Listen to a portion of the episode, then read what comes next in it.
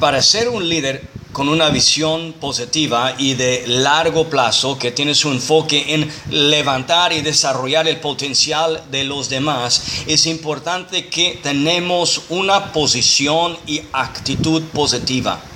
Es para decir, tenemos que tener ciertas características que siempre están presentes, activa, que ayuda a los demás levantar su vista desde su presente nivel y condición para ver las posibilidades de cosas más grandes.